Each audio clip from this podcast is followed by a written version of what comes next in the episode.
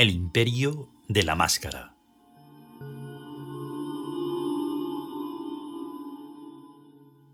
Antecedentes.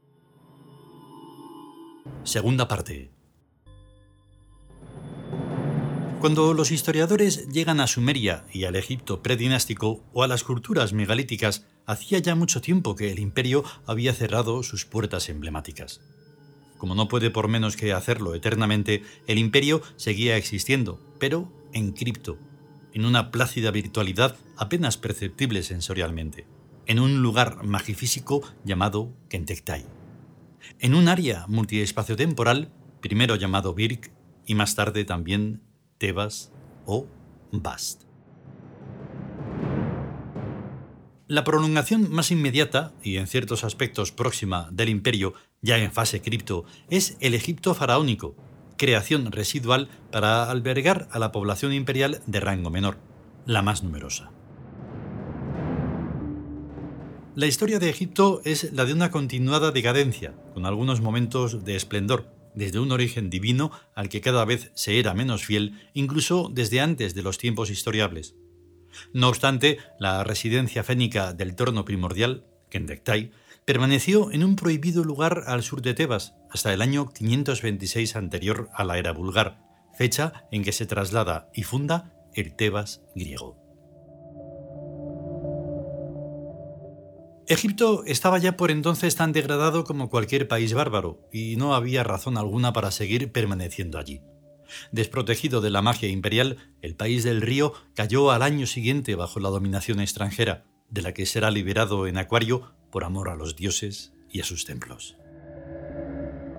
La mentalidad tiud reposa sobre el derecho divino en su forma pura y absoluta, donde la vivencia del espíritu, lo sagrado o inviolable, desplaza a cualquier otra consideración, en especial a las que adulteran al propio derecho divino. Es pues una mentalidad que parte de la realidad espíritu y a la que nunca pierde de vista, en vez de partir de la realidad corporal, como es lo común en todas las demás mentalidades.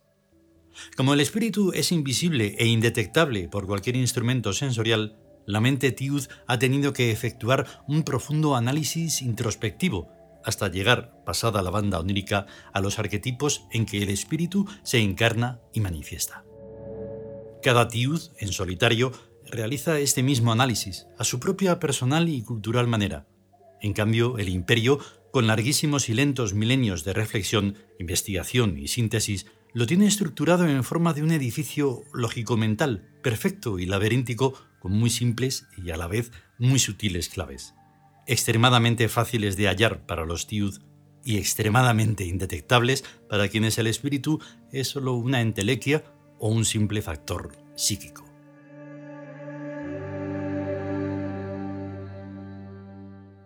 De errores en el proceso mental de tal análisis han surgido todas y cada una de las religiones y filosofías, vigentes y extinguidas, en la Tierra, así como todos los sistemas económicos, sociales y políticos vigentes o extinguidos.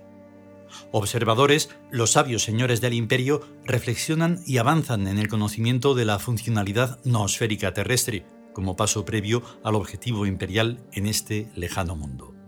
La integración de la Tierra en la gran armonía. Conocer al hombre no es difícil, es un homínido, un animal con suficiente cerebración para inducirle, por instrucción, circuitos de resonancia y programas diversos. En realidad, los humanos son robots biológicos, el más ansiado desideratum de toda ciencia avanzada, en mundos poco avanzados, aptos para sencillas tareas de infraestructura. A partir de Aries ocurrió con el hombre lo que suele ocurrir con todo instrumento defectuoso o en desuso.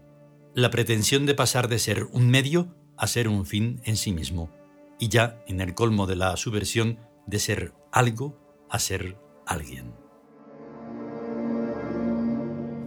En su sublime y mesurada radicalidad, el imperio se limita a observar las ecuaciones dinámicas que por puro devenir están devolviendo a la hominidad a su verdadero estatus, como suele hacerse periódicamente cada vez que el imperio reemerge. En menos de dos siglos los humanos volverán a ser imperialmente felices, como en Tauro, como en Libra e incluso como en el todavía olvidado por ellos Cáncer cuando el tótem imperial era la serpiente antigua. Nosotros hablamos el lenguaje. El tiempo lineal y sus milenios, hacia adelante y hacia atrás, son senderos de nuestro jardín. Las muertes son leves y veloces parpadeos en el día espléndido y eterno. La hominidad, la abejidad, la canidad, problemas naturales inherentes como otros a cada misión integradora.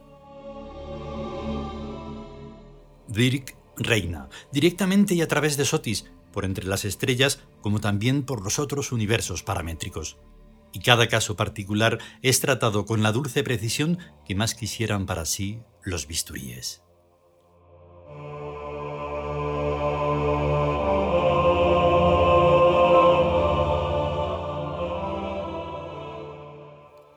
Continuará.